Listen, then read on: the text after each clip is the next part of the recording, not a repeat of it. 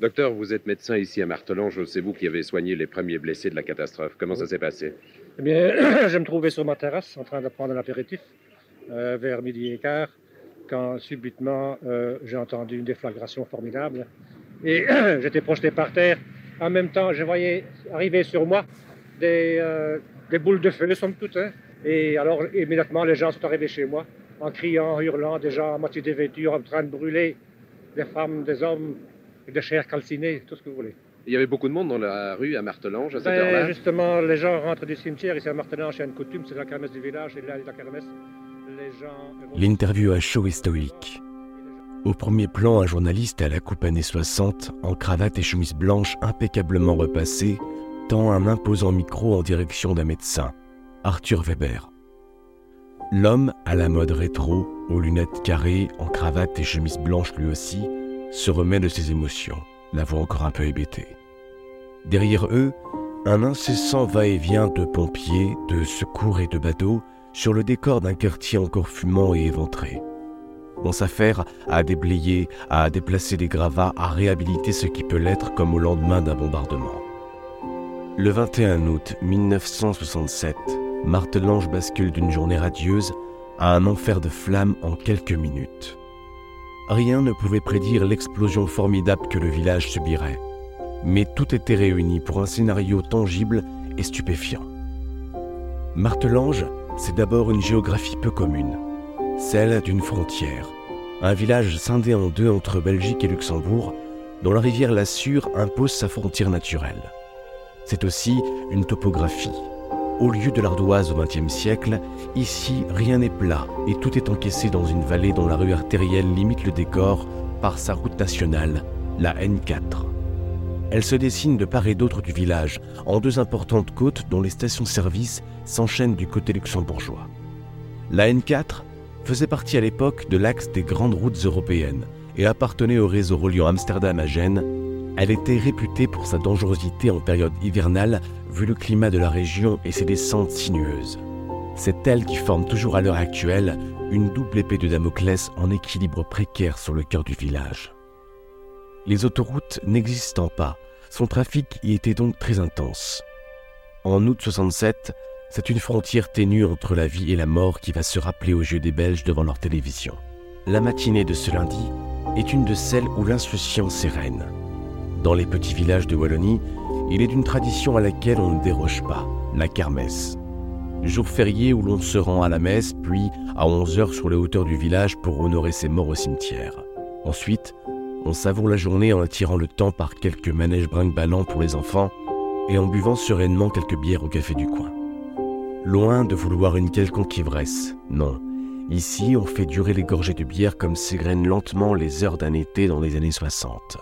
Tout le monde se connaît et l'on appelle les maisons par le nom de famille de ses occupants. L'occasion d'être sur son 31 en appréciant les rayons du soleil entre bavardages informels et rires complices. Ce jour de kermesse va faire voler en éclats l'insouciance de l'été et la tranquillité du village. Plusieurs destins en cette matinée sont scellés.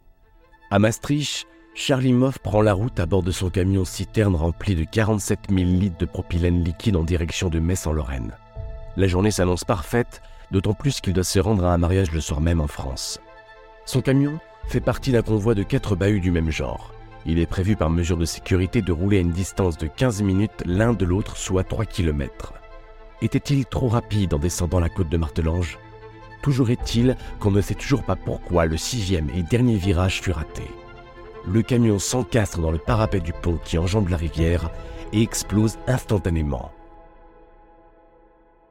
Le chauffeur meurt sur le coup. Sa cabine est catapultée au premier étage d'un immeuble et s'écrase côté luxembourgeois sur une station-service qui s'embrase aussitôt. Dans le même laps de temps, la citerne de 6 tonnes, telle une fusée, est propulsée par le gaz enflammé sur une distance de 400 mètres pour retomber dans un atelier alors que son train de roue s'écrase 100 mètres plus loin. Un autre train de roue finit sa course en face de la station-service dont le mazout se consume dans un panache noir intense et amorce d'autres incendies. Le gaz libéré se mélange à l'air. Il forme une véritable boule de feu qui s'élève dans le ciel bleu à une hauteur de 100 mètres à 960 degrés. Le rayonnement thermique de l'explosion est fatal à toutes les personnes présentes dans ce périmètre. Des flammes surgissent des avaloirs d'égout. Le feuillage des plantes roussit d'un seul coup et les vitres volent en éclats. Les vêtements des passants fondent sur leur peau, faisant d'eux de véritables torches humaines. À proximité de l'impact, les personnes, les bâtiments et les véhicules sont soufflés. L'embrasement des matériaux est instantané dans un rayon de 80 mètres.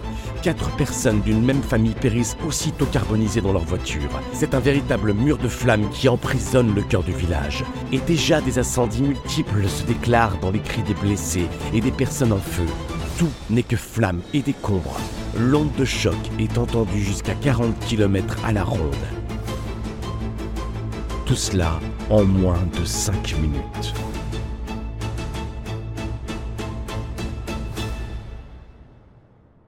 J'étais avec mon beau-frère et on avait l'intention d'aller au café des sports qui se trouve juste à l'endroit de l'accident. Et quelques minutes avant l'accident, on se trouvait à cet endroit. On était arrivé avec la voiture, j'avais garé la voiture près de la station d'essence et on était descendu. C'est alors que j'ai constaté que j'étais en pantoufle. Je venais, je venais, de la maison probablement, toujours pour aller boire un verre au café, et, et j'étais en pantoufle alors que tout le monde était en dimanche, tout le monde revenait du cimetière, c'était le lendemain de la fête, c'était férié. Alors on a décidé de remonter pour changer de chaussures. On est remonté dans la voiture. On est arrivé à la maison qui se trouve sur la nationale 4, direction Arlon, à 400, 500 mètres de là. Et c'est à ce moment-là qu'on a entendu l'explosion. On est redescendu immédiatement, ce qui, ce qui nous a permis d'arriver dans les premiers sur place. Et comme j'avais la caméra dans, euh, dans le coffre, j'ai commencé à filmer presque immédiatement. Euh, on peut dire que, que j'ai eu beaucoup de chance ce jour-là parce que j'aurais pu très bien, très bien être euh, sur place encore au moment de l'accident, peut-être dans le café, mais peut-être aussi sur la route, alors c'était terminé. Il y a celles et ceux qui n'auraient pu imaginer un instant que leur était venue. Et il y a ceux qui se questionneront toujours sur leur propre destin. La vie ne tient à rien. Celle de Michel Debar n'a tenu qu'à une paire de pantoufles. Dans les minutes qui suivent l'explosion et les premiers incendies, la sidération laisse place à une assistance de circonstances par ceux qui le peuvent. Les blessés, les brûlés vifs ne savent où se rendre et accourent vers le docteur Weber. Certains rentrent chez eux pour trouver de quoi se soigner, mais le feu commence à se répandre de toit en toit. Pour les premiers témoins, impossible de savoir ce qu'il s'est passé. Il n'y a que des flammes. Beaucoup pensent à un crash d'avion ayant aperçu quelque chose voler. Les gendarmes de la brigade locale accourent, découvrent les dégâts et constatent que les communications téléphoniques vers Arlon, la grande agglomération de la région, sont coupées. À l'époque, peu de personnes disposent d'un téléphone. L'alerte est donnée par radio. Pompiers, sécurité civile et services de santé du Grand-Duché de Luxembourg arrivent les premiers sur place rejoint peu de temps après par les Belges. Au total, des centaines de secours de 19 localités et aussi l'armée qui déploie à Luxembourgville un avion médicalisé pour les grands brûlés. Les lances à eau peinent à éteindre les flammes. L'eau pompée dans la rivière est en grande insuffisance, l'été étant pour quelque chose. Au total, 13 maisons devront être rasées, 60 sont endommagées et 32 voitures sont détruites. 14 immeubles furent entièrement détruits sur le coup le chauffeur du poids lourd est le premier mort de la catastrophe. 21 autres personnes de quatre nationalités différentes, espagnoles, françaises, luxembourgeoises et belges, y ont perdu la vie. De Bruxelles à Luxembourg, les blessés sont envoyés dans différents hôpitaux. Une cinquantaine de brûlés ont dû être soignés. Les mutilations par le feu handicaperont à vie les survivants dont certains ont connu une hospitalisation de très longue durée, parfois 18 mois, et ont dû subir de nombreuses interventions chirurgicales. Le vendredi suivant, les funérailles furent particulièrement éprouvantes. Ironie du sort. Au sortir du cimetière, un autre camion-citerne du même type traverse la localité à pas d'homme, comme un salut morbide d'une œuvre cruelle envisageable à tout moment. Tant bien que mal, les années se succédèrent. Une plaque commémorative fut posée en mémoire des victimes, quand ce n'est pas la réalité du danger qui se rappelle aux habitants. D'autres accidents moins spectaculaires se produisirent dans le village meurtri. Mais le 8 août 1990, un camion en perdition chargé de chlore défonce le parapet et la plaque commémorative pour plonger complètement dans le lit de la rivière, détruisant toute la faune et la flore et mettant en danger le barrage d'Esch-sur-Sur dont l'eau potable alimente une large partie de la population luxembourgeoise. À la suite de cela, la N4 sera enfin dotée de voies de détresse pour les poids lourds en cas d'avarie. La Belgique en 1967 a souffert par le feu. Trois mois avant la catastrophe de Martelange, eut lieu le plus important sinistre du royaume, l'incendie de l'innovation le plus grand magasin du pays, en plein cœur de Bruxelles, chef-d'œuvre de l'art nouveau, fut la proie de flammes dévastatrices. On y dénombra 251 morts.